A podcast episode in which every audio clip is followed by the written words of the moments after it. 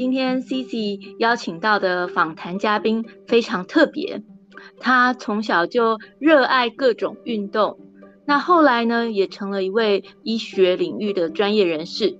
但他同时呢，也是一位病人。今天他想跟我们分享，他身为一个运动爱好者，但是遇到了疾病，阻碍他去运动，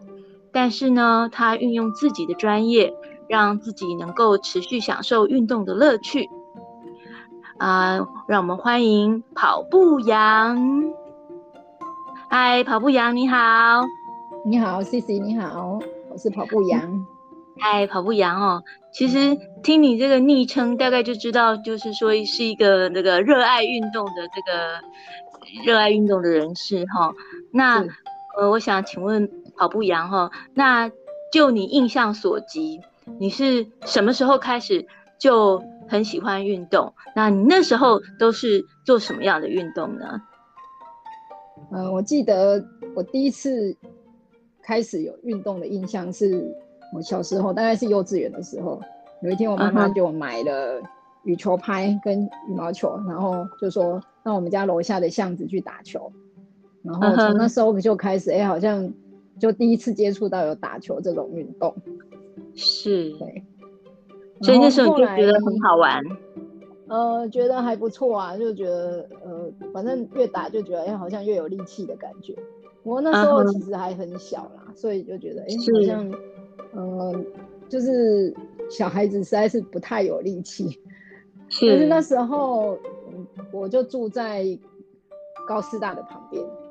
所以每天我们下午大概四五点的时候，我们那些邻居啊，那些小孩子都会去高师大的操场运动。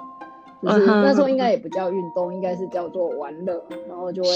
追逐啊，还会在在跑道上骑脚踏车，就是不该骑车的地方在那边骑脚踏车这样。然后因为那时候好像又盖了一个，就是学校盖了一个那个。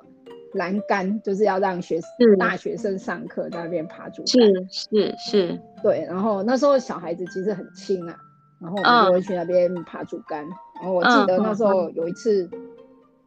哎、嗯欸，大学的体育老师就就看到我在那边爬竹竿，就对他们那些学生说：“你看人家小孩子那么厉害，都爬上去了，你们都爬不上去。”哈哈哈哈哈。对对，而且那时候我很顽皮，就是喜欢爬上去。坐在最高的地方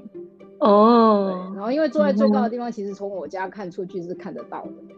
然后我我妈每次都快要疯了。对，我现在想起来，如果这个是我的小孩，应该会把他贬下去，这是一件很恐怖的事情。对，可是你看哈，呃，嗯，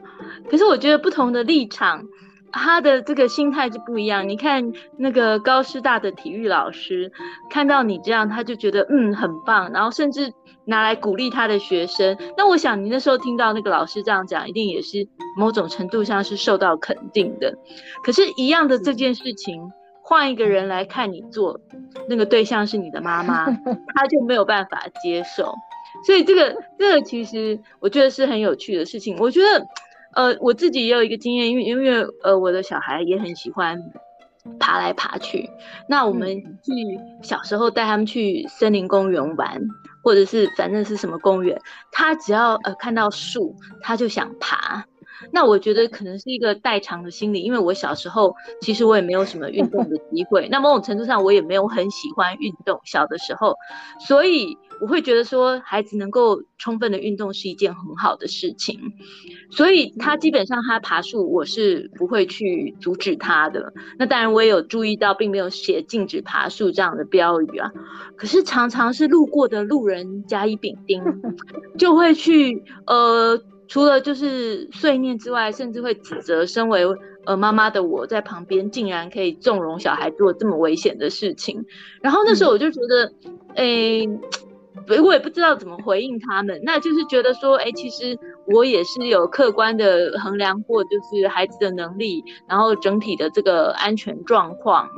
所以才允许这样做的事情。所以我觉得，哎、其实不同的角色，或者是说你的你的经历。你过往的经历其实会影响你对一件事情的这个判断，所以后来你妈妈有冲出来阻止你吗？她阻止我也没有用，我还是常常会爬上去坐在上面。但是我觉得最其实最好笑的是，有一次我家邻居就有一只很凶的狼狗，uh huh. 然后他们就是失控，就是它的主人没有办法抓住它，然后它就朝我这里冲过来，然后我情急之下我就还是爬竹竿爬到最上面去，然后就坐在那边，我就觉得卡通里面的场景。还好我会爬竹竿，就没有办法咬我。是，我真的超怕狗的。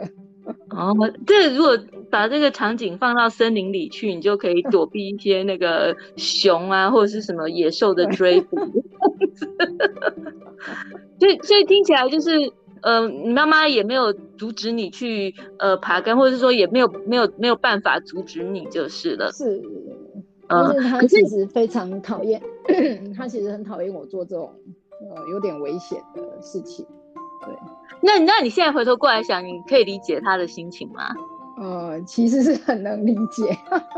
嗯哼嗯哼，是。不过你的心情，后来就是开始，我记得我们那时候好像三年级开始有体育课，然后我就开始上了那个打躲避球的课，然后是我妈就。我就说我要买一颗躲避球，然后我就每天对着我家楼下邻居的墙壁一直一直练球。是，对。然后一开始的时候邻居都因为球很弱，一开始邻居都不会讲话。但是后来过了一阵子之后，就是经过几个月之后，那个球越来越强，然后邻居就受不了，邻居就出来骂我，还跟我跟我爸妈告状。是是，对。然后就是，其实，在学校就很喜欢跑跳，但是，uh huh. 呃，然后我每次看到那个大概我可以跳起来摸得到的树枝，是我就会看到那种树，我就会跳起来，跳起来摸摸一下，忍不住摸 一下。对，然后我觉得我爸妈就是很难很难接受我这样很那么喜欢动来动去。对，那你你这哈哈，因为那时候他们其实呃从小就培养我。弹钢琴，然后其实他们，而且好像我爸就很喜欢音乐，他其实还蛮喜欢小孩子去学音乐。学音乐，对。然后他们就觉得，哎，坐在那里弹钢琴，然后学上雅马哈那一些，其实这样比较有气质。因为女女女孩子不要在那边跑来跑去，看起来就很调皮。是，但是但是那时候其实就是还是有去学那一方面的，但是是就是我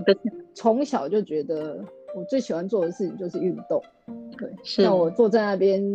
呃，很认真的弹钢琴，实在是没有办法维持很久。然后也还好，我后来没有真的去走上音乐这条路。哦，那你在求学过程中，不管是学校的老师，或是你自己，有想过要把体育当做你的生涯规划吗？比如说，呃，像校队这一类的活动，嗯、或者是说，哎、欸，在升学的路上有没有考虑过要念体育班呢？嗯，其实我从小我就觉得，呃，从三年级开始上体育课之后，就有打躲避球，然后那时候。嗯呃，就是我们小学是在高雄，那时候还蛮有名的啊，就是好像连续十年拿到什么全国学童什么躲避球手球冠军之类的。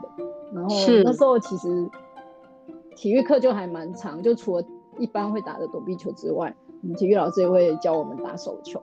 是，然后其实后来我也我也加入手球队。很短的一阵子，因为后来就是经过一个暑假之后，嗯、呃，我我就被转学了，就是因为太喜欢手球吗？其实其实因为一方面是考上数学班，然后一方面是因为我的级任老师就是体育老师，然后我妈真的很讨厌我去参加手球队，然后她就觉得我应该呃要跟着那个呃大家转学去数学班，所以她就。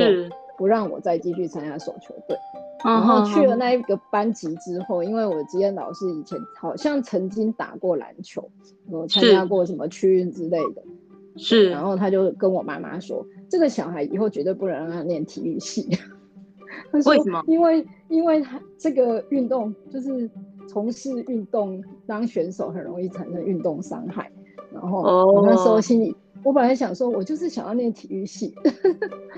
后就就听老师说，这个一定不能让他念体育相关的。哦，所以而且其实，呃，我爸妈都是老师，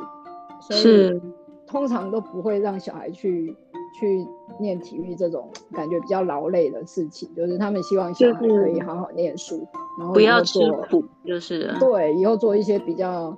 不用劳力性的工作，不要太累。在那个时候，体育其实真的出路也不太好。也有限，不过我觉得这就是不同地方的文化啦。哈，那像比如说你如果在美国，然后从小就会发现、嗯、被发现有这个运动的专长，那大概爸爸妈妈是要乐婚了，就马上想到就是是不是那个可以是以后是是女子 NBA 啊，或者是什么之类的，这个马上就是可以那个坐领高薪那种那种情况哈，所以不同的。地区文化也会影响职业的选择，还有父母对你的态度啦。哈、嗯，那其实听起来你就是各种运动都很擅长啊，然后球类的也是，然后只要呃接触了以后，我觉得这个真的是天分，这个是是要有一些天分的。没有，但是在水里的就完全不行。那我觉得也是因为没有时机会接触啦。如果真的很小就有机会接触，因为自己我学会游泳以后，当然我知道游泳这件事情其实跟水性有很大的关系。嗯，那你水性的建立其实就是越小越不会去怕水。是，所以这个已经是跟你的运动能力比较没有直接的相关了。嗯，那你的昵称是跑步羊嘛？所以听起来就是很喜欢跑步。那在这么多种运动当中，为什么你会呃特别钟情跑步呢？呃，那时候其实上了国中之后，就是很喜欢打篮球。是，对，对，就是常常下课之后会拿着篮球去高师大的操场，呃，篮球场去打篮球。Uh. 但是那时候其实因为大部分的男生都不会来跟女生打篮球，所以我大部分都是自己在那边带球上篮啊、投篮啊之类的，uh. 然后就练到。练到已经快要变神射手了，对，就说你因为投胎错地方。我记得好像考过罚球二十球，然后我好像罚了超过十五球，罚进超过十五球的样子，真是太厉害了。嗯，但是后来到呃高中的时候，我就因为学校有有篮球队，然后其实我很想参加篮球队，但是我妈就说。呃，我买一辆脚踏车给你骑车上学，你不要去参加篮球队。这这两个字好没有相关性，所以我也只好乖乖的就接受了。对，你被脚踏车会我想说是 上到大学了，是终于终于自由了，决定自己想要做什么运动。是，但是就发现，哎、欸，在大学里面女生会去打球的人就更少了。然后，因为，诶、欸，就是我也不是一个会很主动去加入一个什么团体的那种所以我记得大学是我们大一下的时候，就是那个体育老师就说考十二分钟跑走，是是是，对，我们是同一个体育老师吗？应该是吧，我记得我们那时候可以选的体育课很少，而且好像都是一体育，对，一大早的体育课。是是是。那时候第一次听到十二分钟跑走，然后好像有一天，呃，我们是不是几个同学就约说，哎、欸，我们要去组一个早安晨跑社？有有说要，可能是为了练习十二分钟跑走的考试，还是怎么样？反正哦，我曾经也是社员之一啦。对，是的。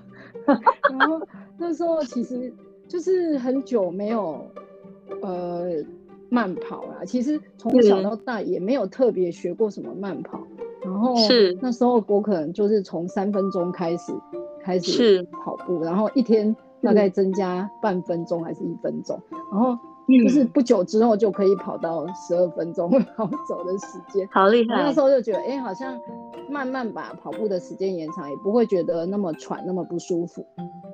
哎、欸，其实这个是后来就觉得，哎、欸，而且我，呃，我很爱吃东西嘛，就是尤其是喜欢吃饭。那时候就发现，哎、欸，我就是每天去晨跑的话，我就觉得怎么吃都不会胖，就是不会特别容易胖起来。是，对，然后后来就觉得、跑步这个运动有很多好处，还不错，这样，对，是，所以后来就是断断续续，一开始也其实也一直都不是持续在跑，然后一直到大三就是开始第一次参加台大校园马拉松，然后那时候才觉得，哎、欸，好像一次跑个六点五公里，好像也可以跑完，然后哇，对。大三的时候就有校园马拉松，你知道我前一阵子去跑校园马拉松，我那时候在想说，我怎么想都想不起来以前学生时代有台大校园马拉松，所以其实我们那时候就很久了。是，所以那时候我可能完全也无视于这个这个活动的存在，因为那个时候其实参加的人也不太多，因为我听说后来学校为了鼓励大家参加这个比赛活动，所以其实都会。嗯就是说体育课可以加分还是只哦、嗯，就是会。你看，即便是这样还没有办法吸引我，可见我多么 多么无视于这个活动。对，然后我记得好像是大四，我又去参加一次呃校园马拉松，之后我就觉得哎、欸，那个田径队的那一些呃同学们看起来身材都蛮好的，然后有一天我就看到有在。那个田径队的队室的门口站了一个学长，是看起来蛮帅的，所以你就加入田径队了吗？我就跟另一个同学跑去说：“哎、欸，我们可不可以参加田径队？”天哪，这个原来就是你加入田径队的初衷，今天终于秘密揭晓。其实我记得好像是在那之前的一阵子。曾经有有田径队的学长来问过，是、呃、问过我们，因为我们那时候常在操场跑步，uh -huh. 然后问我们说、uh -huh. 欸、要不要参加田径队，所以后来又隔了一阵子，我就呃自己跑去参加田径队，然后本来想说，哎、欸，是不是要什么严格的测验，要跑得快才能加入？Uh -huh. 然后他们就说，哎、欸，没有啊，你进来再练啊。哦，于是不过我想应该觉得很高兴，终于可以第一次。正式参加校队，而且、uh, 而且这个校队是就是因为我们课其实大部分都呃我们那时候已经全部都是在医学院这边上，是。是，对，所以其实只是回去跑步，所以通常也没有办法跟那个其他其他队友一起练跑，uh, 所以那时候觉得哎、欸，这是一个唯一可以自己练的运动项目。所以那时候就加入了校队，这样是，是因为它不像一些球类运动，要跟队友一起练习才会有默契，然后跑步大概是少数一些运动是可以自己练习。其实像铁人三项运动，大概都有这个特质，就是说，嗯，没有队友自己也可以练习的这个部分。然后，不过听起来你那时候会那么有勇气去问说要不要加入田径队，一部分当然是。呃，学长的这个美色诱惑，可是我觉得你之前在田径场上的表现让，让呃你的田径能力被人家看到，然后先前就有人来问你说要不要加入田径队，我觉得也是一个很重要的原因嘛哈。如果都没有人问过你，也许你对自己的这个。嗯自信就会完全不敢，完全不敢参加。以我对你的了解，你大概很难主动去问这件事情。我想应该是有有被肯定啦，有被肯定，然后自己也有兴趣，所以就刚好就是水到渠成这样子。是，所以从那时候开始，你就一直一直一直跑到现在吗？没有哎、欸，其实呃，刚加入田径队，应该是说我在大学这样，等于是差不多四年内参加。田径队这个这个历史里面，其实我跑的时间并不是很长，嗯，对，因为就是那时候也没有，就是一开始其实没有什么路跑，路跑很少，对，然后嗯，那时候也没有想到有什么会去参加马拉松，因为怎么可能你才能跑个五公里，你就想说你要去参加一个马拉松？那时候就觉得那些跑马拉松的人跟真是神人啊。对，是，所以功课又蛮忙的，所以我记得我那时候还比较长，是那个早上上课，然后下午就就打个瞌睡之后，然后翘课去跑步。对，所以其实如果说功课很忙要考试的时候，就是不会认真的去练跑。啊哈啊哈，所以因为其实有段距离，所以我觉得也因此而没有办法受到教练的青睐。哦，然后一 直到、嗯、呃大七，终于把握住最后一年的呃呃大学生活，然后在最后一年参加了大运会。对，哦，对，然后但是在那一年的大运会里面，其实呃因为因为台北实在是一直下雨。然后都没有晒太阳跑步，结果去大叶大学那个超级热的地方，然后一比就阵亡了。就是那一年的十公里就是二十五圈，然后我跑到二十一圈就觉得我要中暑了，嗯，完全快要失去意识了，然后我就被教练叫下去。哦，对，然后从那一次开始，呃，我几乎就是其实那时候还已经开始有一些路跑了。嗯哼，然后我记得我几乎每一场路跑都没有跑完，对，就是因为我都会想说我没有办法得名了，我状况已经不太好了，然后我就觉得既然已经没有办法得名，我就放弃了，所以我大概都会走个一公里、两公里，然后我记得就是像十公里我会走一公里，然后有一次。第一次我参加半马的时候，我也是走了两公里，就是，哎、我觉得那时候的心态跟后来的心态就是完全是不一样的。哈哈哈哈哈。嘿，所以那时候因为一直觉得哎、欸、自己一直在 DNF，然后后来就觉得那我一阵子都不要跑好了。哈、嗯。尤其那时候其实刚开始，呃，就毕业之后，然后刚开始工作。嗯然后我也选择了我最喜欢，呃，最可以运动的复健科，对，然后，哦，哎，其实也是为了要运动，所以才走复健科。出社会跟当学生的时候的那个，呃，可以跑步的时间啊，那些其实不太能好好的自己安排，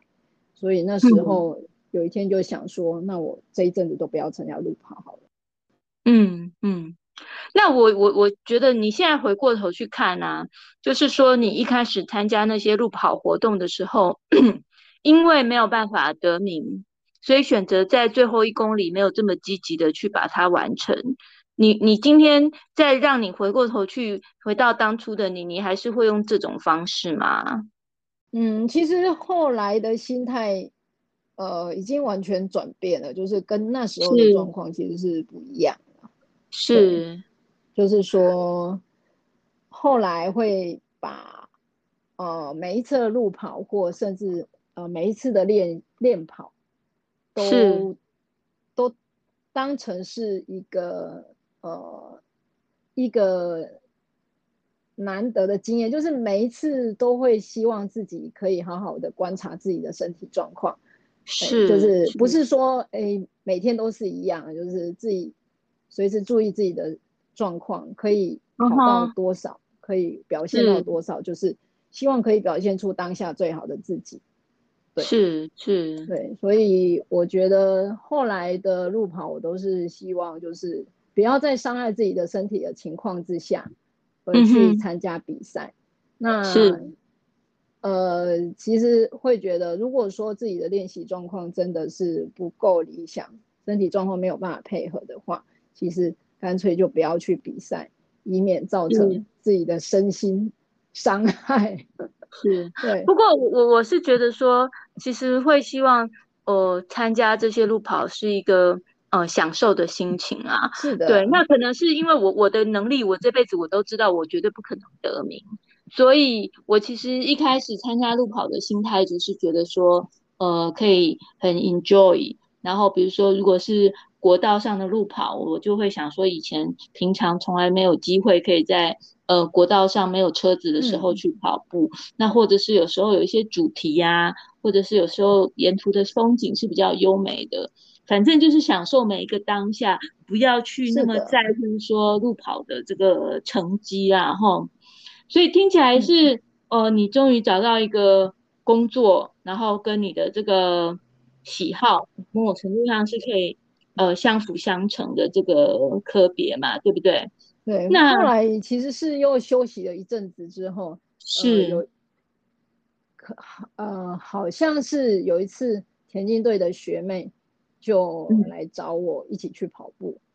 嗯、然后她是一个跑短跑的学妹，是。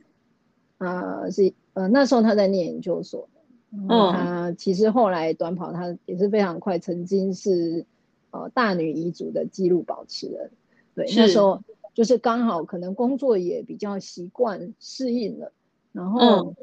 呃，我又就有一天我就开始想说，哎，既然我大运会没有办法得名，所以我是不是要跑更长的？嗯、因为那个十 K 我可可能不太适合我，嗯、然后我就想说，哎，我想要来跑一个全马。那时候我想说，哎、嗯，在医院里面可以完成全马的医师应该没有几个吧？然后我就想说，嗯、那我来参加一个全马，应该这个人生的体验应该应该是还不错。嗯，所以那时候心里想说，那我来好好的练跑好了。是，所以那时候就开始那一阵子就很认真的练了五个月。嗯，然后因为也是有充分的准备，然后我觉得也是，就是说，呃，你练到那个程度的时候，你可能再去参加那样的路跑，就是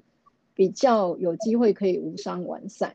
所以从那一次好好的准备，然后去参加一个国道国道马拉松，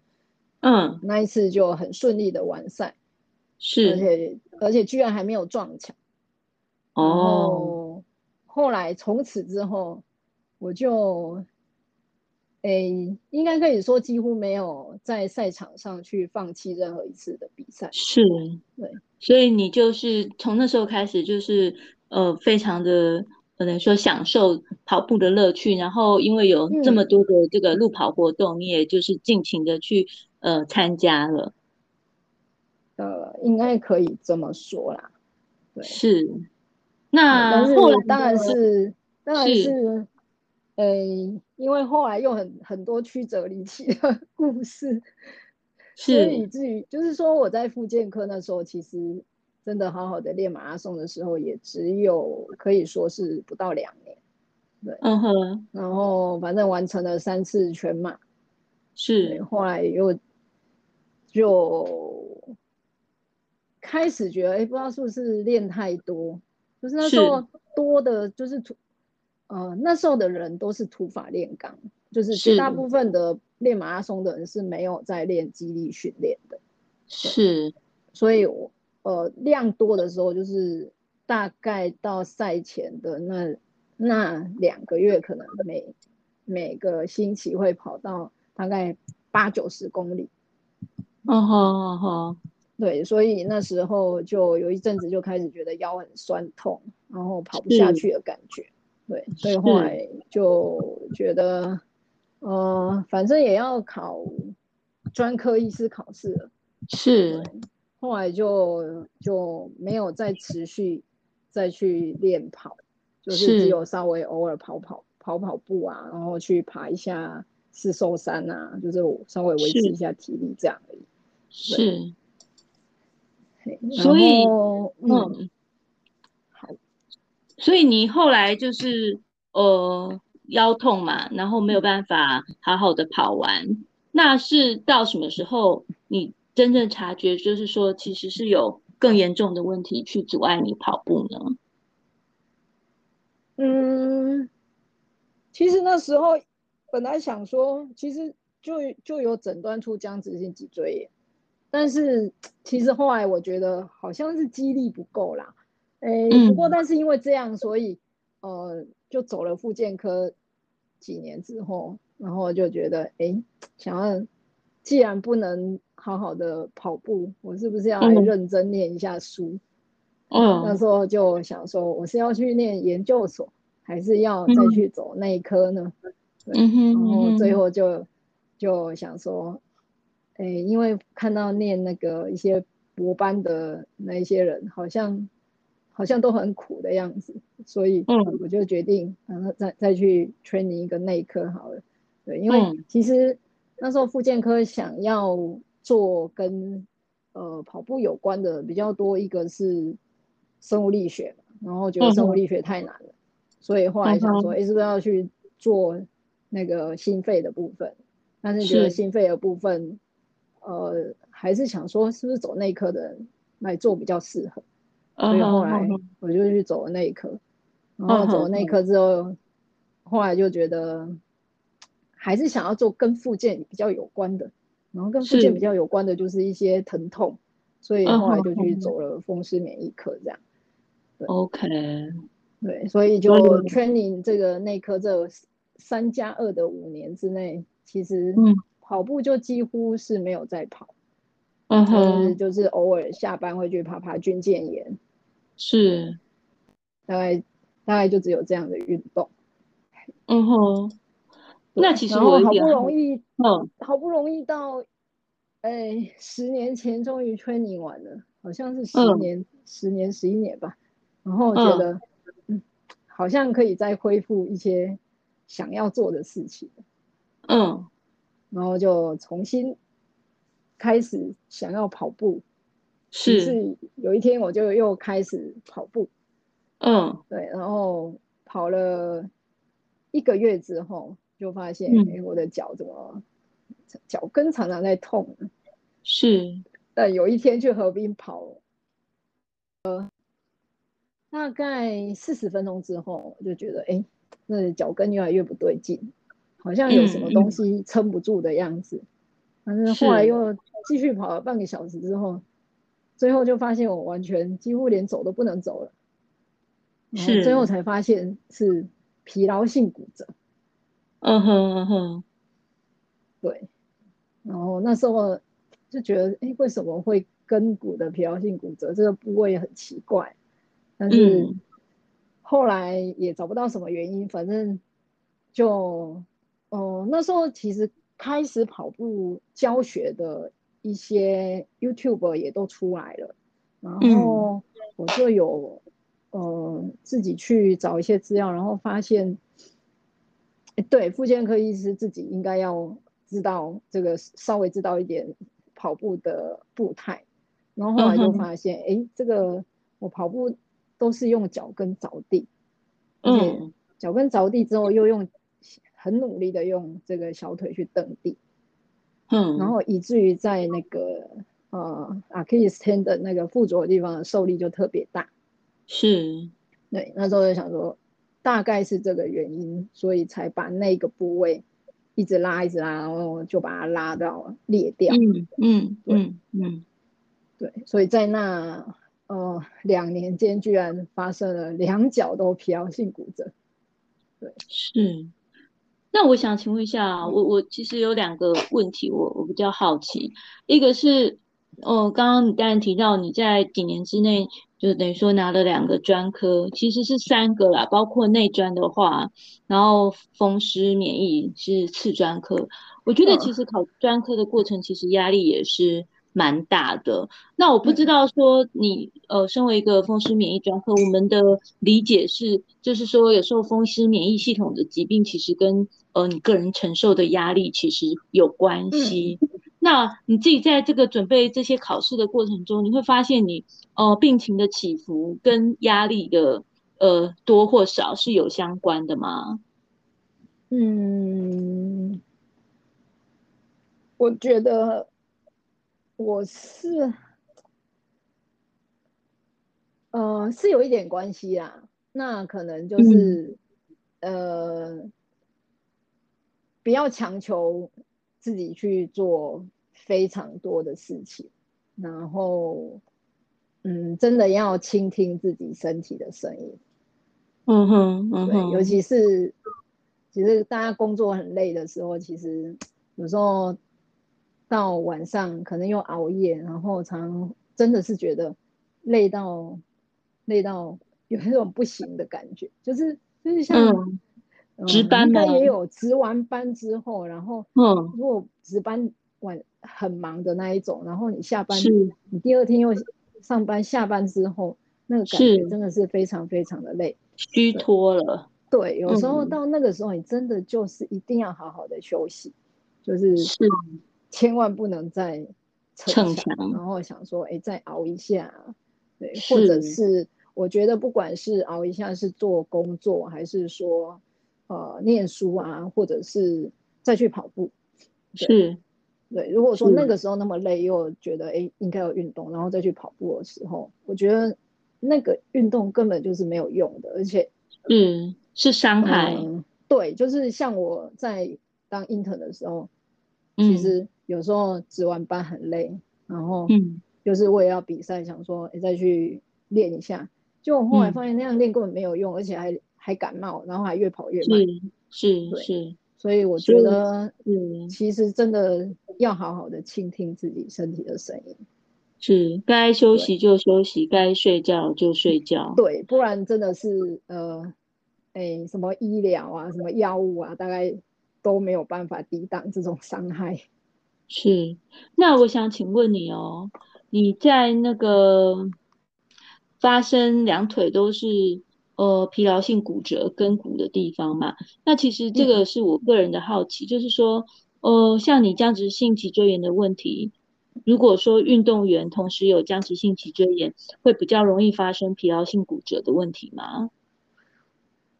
嗯，好像也没有特别会。对，嗯、那时候我有问过我们同学。说你发炎有可能会比较厉害，但是应该不会到那么那么影响。就是说，它可能只是一小部分，但是最主要应该还是还是受力的部分。是是，所以你可能你觉得可能还是跟步态有关系。对，跑步的步态。没错。OK。于是我就开始改改我的步态。那时候很流行姿势跑法。是是是，是，对，然后就是开始去慢慢感受怎么样不要让脚着地，就是用脚跟在着地，对，然后、嗯、呃，而且那时候其实因为骨折的关系，所以也不能暂时不能跑步，然后就跑去呃念了运动科学所。嗯哼哼哼哼，对，是。那时候想说，哎，我就趁这个还不太能跑步的时候去练一下，然后就是比较也接触这方面，嗯、然后其实也认识一些同学，然后也建议说，哎，做一下肌力训练。嗯哼，所以那时候也同时就是脚开始可以走路的时候，就会去健身中心开始。嗯就是呃那时候会去运动中心呐、啊，我就想说，哎、嗯，就顺便先练一下那个呃上半身啊，什么什么核心啊，什么脚，就随便随便先练一下好了。因为其实那时候其实没什么那种找教练的习惯啊，就觉得、欸、反正有来催你，而且毕竟自己念的还是运动科学所，然后上课也有上过重训，就想说，哎、欸，先去练一下。但是应该还是有一些帮助啦，嗯、就是，嗯、呃，开始核心比较强的时候，嗯，其实慢慢开始调整自己着地的那个接接触点，就是后来就变得比较，呃，诶，变得全脚掌，然后偏前脚掌这样。但是这个，嗯、这个也是必须要肌力慢慢越来越好，然后。呃，比较可以放松不该用力的部位，才慢慢把那个步态，就是怎么着地的方式去改了过来。嗯嗯，果真也就没有再发生骨折了。嗯嗯嗯嗯，所以就是说你，你你去等于说了解这个疾病造成的原因的背后是什么原因，然后呃，根据这个原因去修正，然后让你可以再继续跑步这个你很喜欢的运动。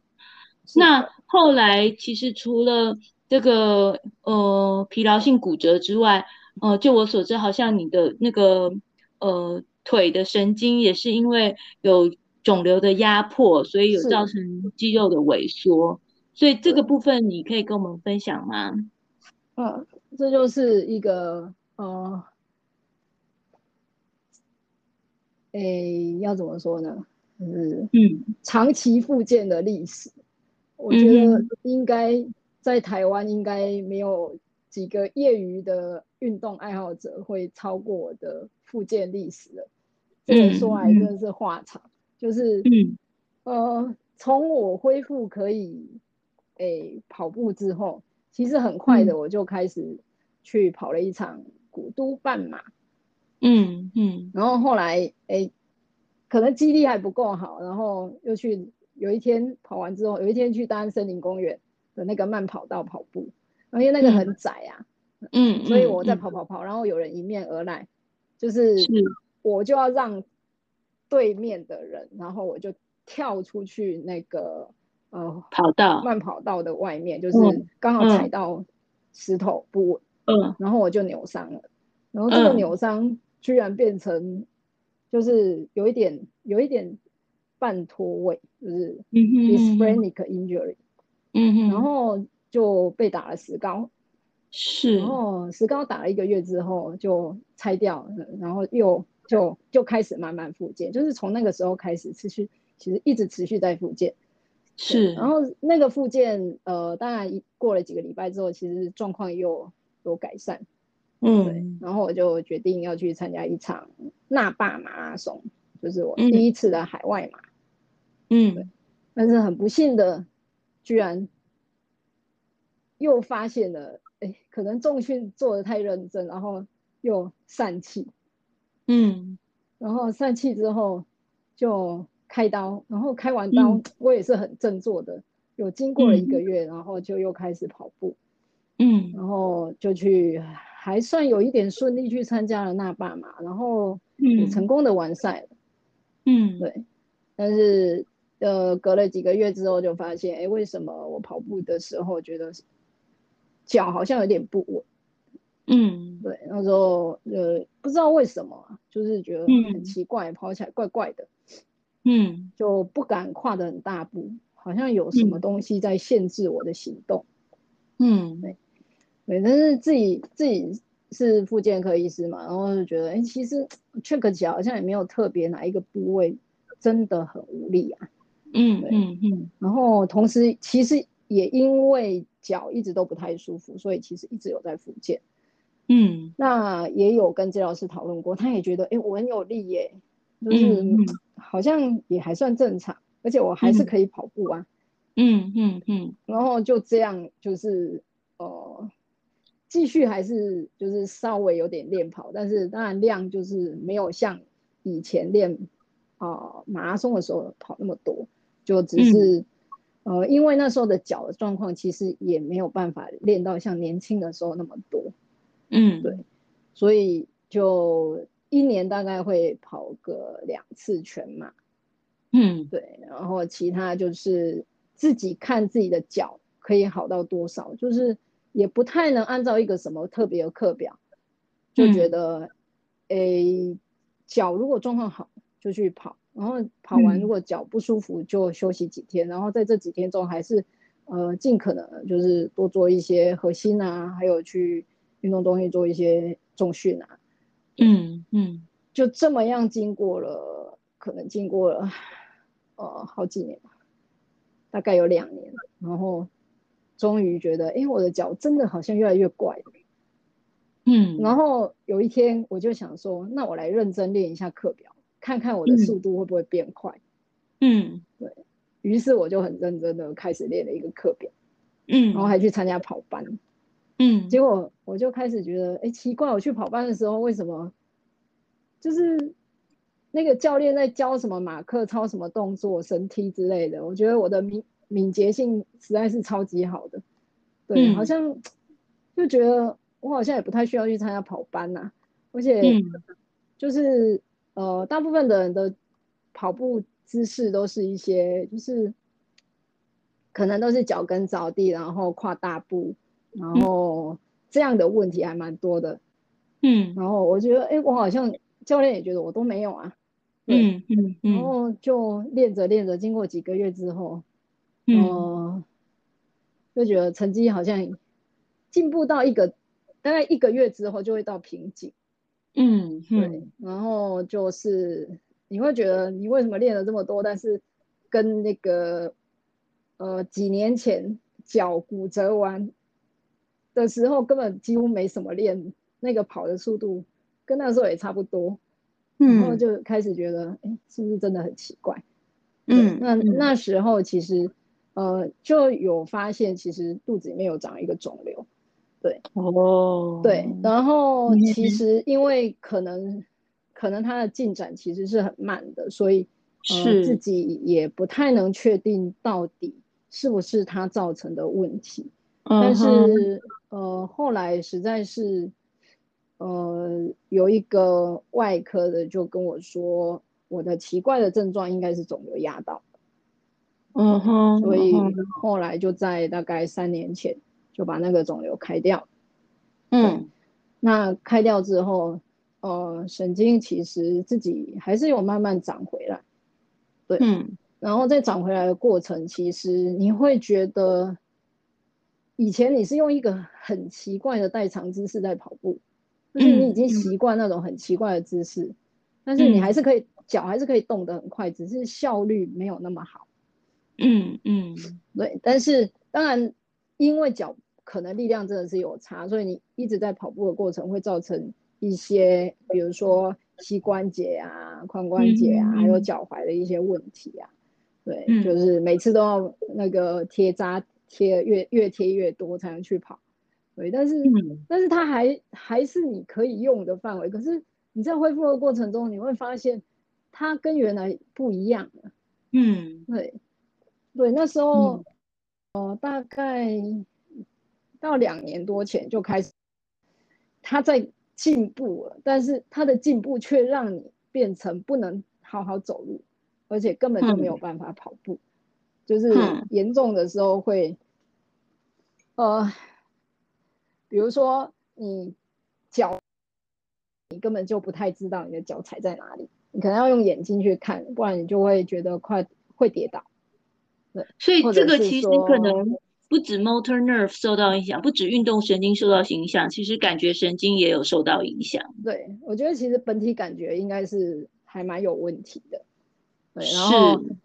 而且我记得那时候还蛮常踩到狗屎的，就是是对，其实都有影响。对，你根本呃看到狗屎的时候，你已经来不及去改变你的脚的位置。所以你说你那时候从森林公园的这个慢跑道跳出来，然后去受伤，也许那时候本体感觉也也已经有影响到了，让你在维持平衡的时候，其实是是没有办法做到很好的状况。嗯，那时候应该是还好，那时候应该是没什么问题啦。对，应该应该是应该是记忆力还是很差。对，嗯，对，但是我觉得。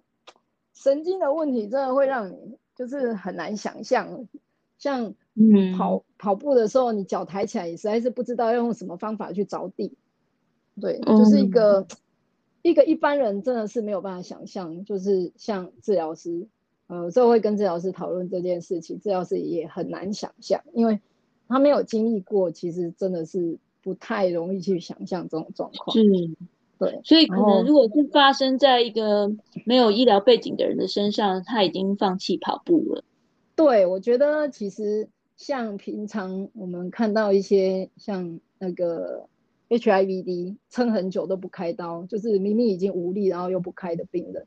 然后尤其年纪稍微大一点，然后可能就嗯就这样就算了，就反正就拿拿拐杖啊，对，就是可以移动就好了。嗯，但是因为我自己觉得。这样实在是不行，因为，嗯，因为哪有一个正常人变成这个样子？我觉得是一定要想办法，呃，可以改变这个状况。是，对，但是这个复健呃过程其实真的真的是，嗯、呃，到今年二二八已经已经术后满一千日了，然后，哦、呃，其实刚开始恢复都觉得，哎，自己是不是快好了，快好了。但是，但是每次好像越恢复的时候，你会觉得差越多。嗯，就是你一开始可能对你的脚发生什么事，其实是不太知道它到底怎么样，所以它好像好一点，你就会觉得，哎，它好像有感觉。但是等到呃，你越来越知道他怎么了，而且呃，后来就是。有找那个物理治疗师固定在做，呃一些徒手治疗、记忆训练，然后、嗯、呃就会讨论到到底我的脚发生了什么事。然后其实呃一开始治疗师也只觉得是髋关节的控制好像还蛮有问题的，是对，但是。后来就发现，哎，其实整整个坏边其实从近端到远端都怪怪的，就是他要做的动作模式都不太对。虽然你整个 check 起来会觉得这只脚好像很有力，但是每一个细节都怪怪的。嗯，对，所以就呃每个部位都治疗师都带我做了，可能都两三次以上的训练，就是嗯呃这个肌肉要怎么用，嗯，要要怎么叫醒他，都去训练了很多次。那你有针对患侧的那一边去做过一些像神经传导或是肌电图的检查吗？嗯，其实做过神经传导，做了两次，但是做起来都正常，因为可能因为做的都是那个 distal 的部分，然后肌电图其实扎针实在是太痛了，因为他觉得嗯看起来就无力，所以他就说那就算了，反正反正复健就一定还是要做复健，所以后来就没有做肌电图，那你就丧失了写 case report 的机会。那你如果用肉眼去检测的话，两侧的肌肉的这个肥大度是有差别的吗？嗯，这个其实在到真的开开刀之前，已经还蛮明显的差异了。哦，对，一开始还好，直到后来真的是有差蛮多的。嗯。那开刀之后，现在有在恢复正常吗？就是对称性方面，呃、就是外观，现在当然是好多了，嗯，只是控制还是不够好，主动控制啊，哈，对，就是动作还是不是很正常，但是，呃，当然是有越来越好，呃，我记得，哎、其实，其实。就是它的恢复会让你觉得，有时候它进步，但是可能太累的时候，你会觉得它又不太对劲了。嗯、所以其实这个起起伏伏的过程，嗯、呃，我想就是可能一般病人，呃，如果是神经病变或中风这一类的，可能也会有这样的感觉，就是当你在好像退步的时候，你又会觉得，哎，到底是哪里出问题了？嗯嗯，对，嗯、所以因为。嗯，其实自己的感觉就是说，虽然自己身为医师，但是因为你对这个这么这么久的伤害、神经受伤，就是他的动作，你已经不太知道他怎样做是对的。可是你还有好，可是你还有好的那一边吗？是的，但是因为他的感觉。其实已经不太对了，感觉已经跑掉了。所以你在做动作的时候，你对那个，比如说关节的活动，其实感觉并不是很好。嗯，对。然后，呃，所以当然我会用一些方法啦，比如说照镜子看嘛。但是，嗯，呃，现在很方便啊，有手机可以照。对，然后去比较你的好边跟坏边，是，哦，然后最后真的没办法，就是用手去摸，是，就是摸肌肉收缩的感觉，是是，对，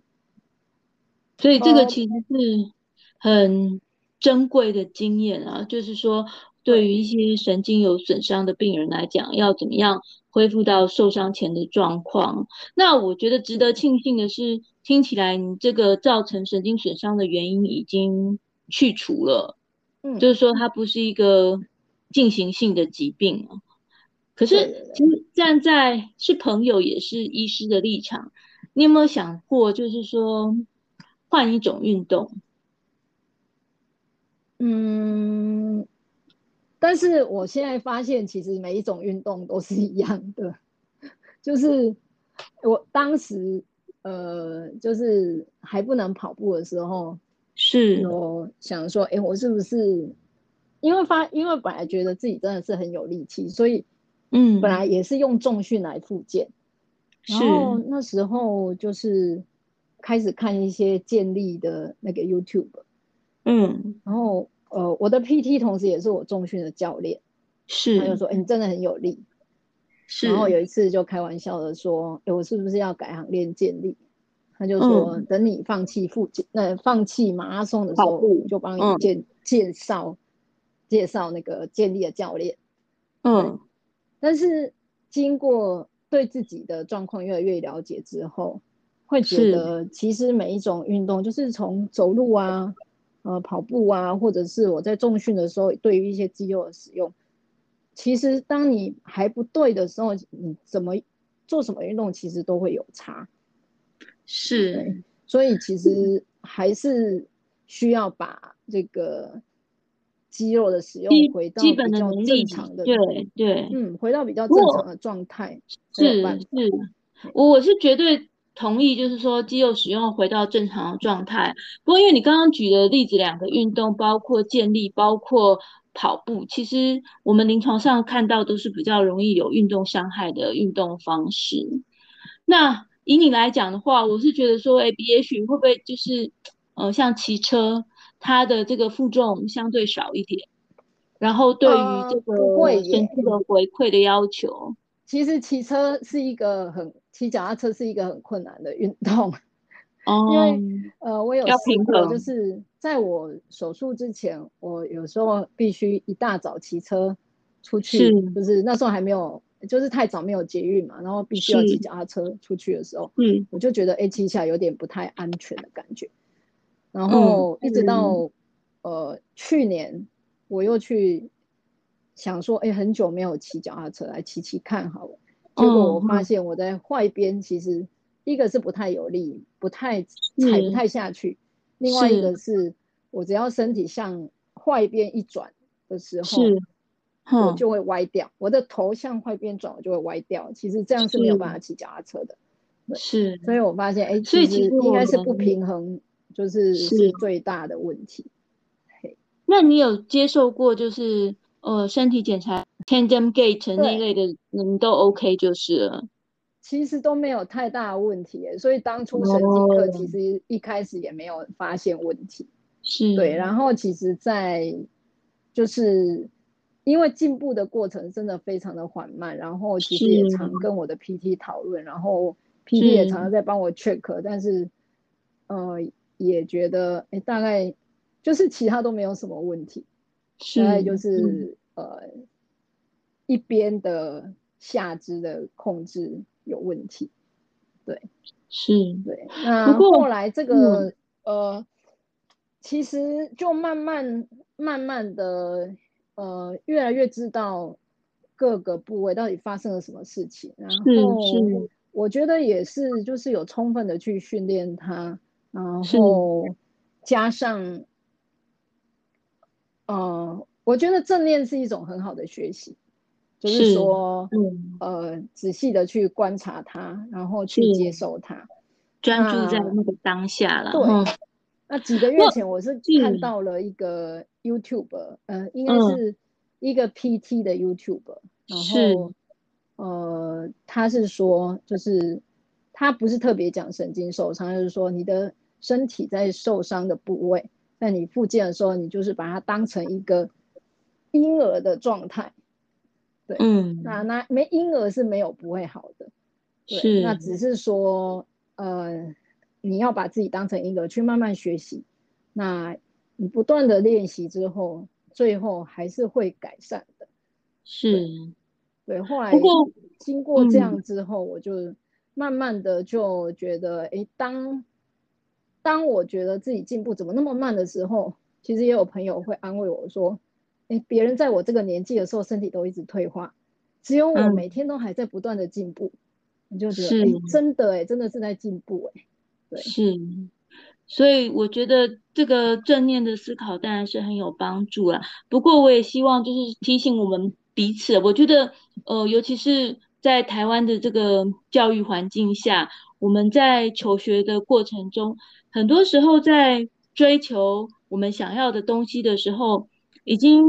忘记享受那种追求知识的乐趣的过程。不只是知识方面，包括运动，包括很多领域。其实有时候过程的这种呃成就感，其实会远比你最后是不是达到那个目标来的更重要。那台湾的教育其实常常会很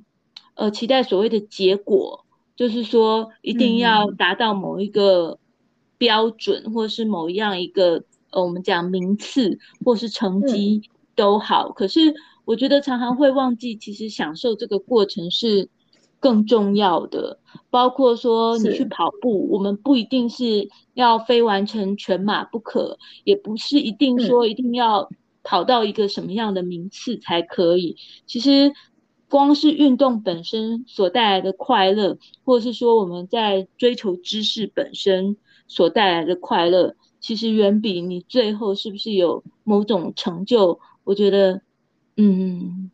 来的不会不重要啦，应该是希望就是说我们要有这样子的心境，然后要常常提醒自己。对，因为像我现在就会，呃，其实这这两年内就是觉得，哎，自己状况在变好。其实我还是不断的会去报名一些路跑，然后跑友应该都觉得我明明就还不太能跑，为什么要去报名路跑？啊、呃，但是我觉得，嗯、呃，我报名的就是。我，诶，一段时间之后的路跑，好像就是有个目标在那边，但是是。就是当然不见得我一定可以很好的去完成它，但是我觉得这中间就是就算牛步的进步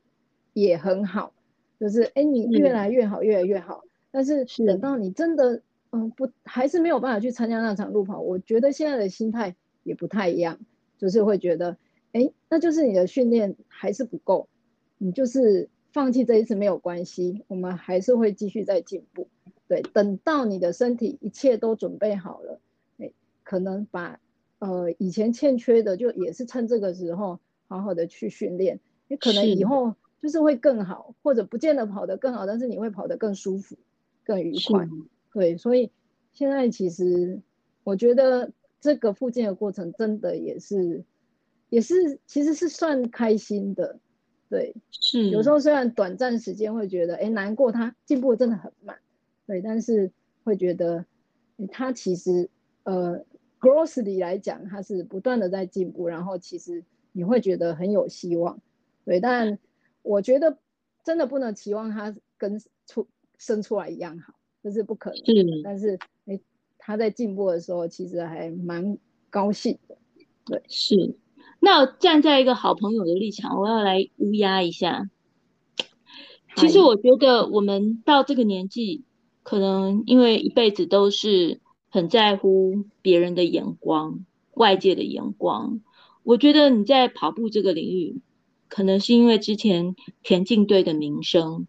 你会很在乎呃别人看你跑得怎么样。那事实上对我来讲，因为我本来。就是很烂，跑得很烂，游得很慢，游的都不会。嗯、所以其实我根本不在乎别人是不是觉得我跑得很慢，是不是？我根本从来不是很 care 自己是什么几分数，或是花了多少时间去完成。哦、事实上，我根本没有概念。可是我就是很开心的把它跑完，然后嗯，只要没有被关门，其实有时候被关门，其就是很 enjoy。可是我觉得你还是会在乎你的成绩，你还是会在乎。跑友的眼光，诶、欸，还好，我现在越来越不会，因为我觉得，我觉得我对自己的了解还蛮蛮透彻的。然后其实，呃，其实我觉得啦，嗯，我我会对自己真的是自己天生的运动能力，我觉得还蛮有自信的，就是会觉得，虽然我的脚已经变成这样了，但是，嗯，但是，但是。我发现我可能用一边还可以比别人两边还快，是是，对。然后其实也是因为我过去在练习的时候，其实我都会写一些记录，就是说自己跑的感觉，嗯、自己跑的速度是怎样，嗯呃，所以会觉得虽然现在现在慢，但是就是这样的状况，其实我觉得是合理的啦。所以我觉得真的不能太过强求。是，那我要跟你做一个约定。我要跟你做一个约定，下次当我在报名那中的时候，我可以邀请你跟我一起去跑吗？那你要帮我报名啊？其实 我觉得最麻烦的是我的信箱已经不能用了，然后我一直很懒得去恢复它。OK，所以我就没有报名。好，好，那如果是这个原因，我可以接受。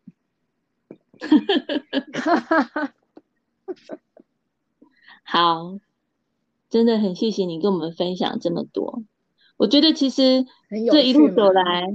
嗯，有趣是有趣，可是身为你的好朋友，看着你这样一路走来，说实话也是很心疼啊，也是很心疼。那当然，身为这个运动小白，就是很不会运动的人来说，你已经不是运动小白了。嗯。总之呢，我觉得，唉，每个人的人生都有很多课题要面对，但是无论如何，总是要有努力的目标啦，哦，嗯，那也很开心看到你在自己努力的目标上面一直进步，是啊，一直开心，正向思考，你，你还蛮常那个鼓励我的，这是。这是应该的，对，是我这么这，我想说，当年早安晨跑社，然后呃，当年的那些校园马拉松，对我来讲，真的都是那个同样一件事情，同样我们都经历过，可是对于在生命中它的重量的差别，竟然是如此之大。不会啊。结果绕了一圈之后，你还是喜欢运动的。其实你说喜欢，我觉得有啦。其实运动过后带来的那种快乐真的是很快乐。可是我还没有真正到，就是说，呃，非常非常的 enjoy。有一部分还是是必须根基于自己的这个 knowledge，知道要努力去完成。哦、对。哎、欸，其实我也没有那么爱运动啊。好了，都是为了一个习惯吧。嗯哼，它已经变成一种习惯。然后，嗯，呃，我也觉得其实为什么还是会选择跑步，就是当然是还是对他最熟悉，然后也方便了。对啊，我觉得跑步真的是一种体验人生的感觉。真的不是特别一定那么爱跑步，嗯，而是我觉得我在跑步中会感受到很像很像一个人生，就是你什么时候会遇到一些，嗯、呃阻碍，其实有时候自己不太能预料，对，但是如果遇到的，就是要面对它，是。对，好好的跟他相处。是，那我们就继续一直努力跑下去吧。好，一起跑到老。是，好，太好。今天很开心，跑步羊跟我们分享，他是医师，也是病人。虽然我们每个人生命当中都有一些不完美的地方，嗯，可是还是都要开开心心努力走下去。是的。我觉得你下次可以访问我的 PT 耶。好啊，你再帮我们介绍一下。是，啊、嗯，好，好，那今天就先到这边哦。好，谢谢 CC。好，谢谢，我们下次见，拜拜，拜拜。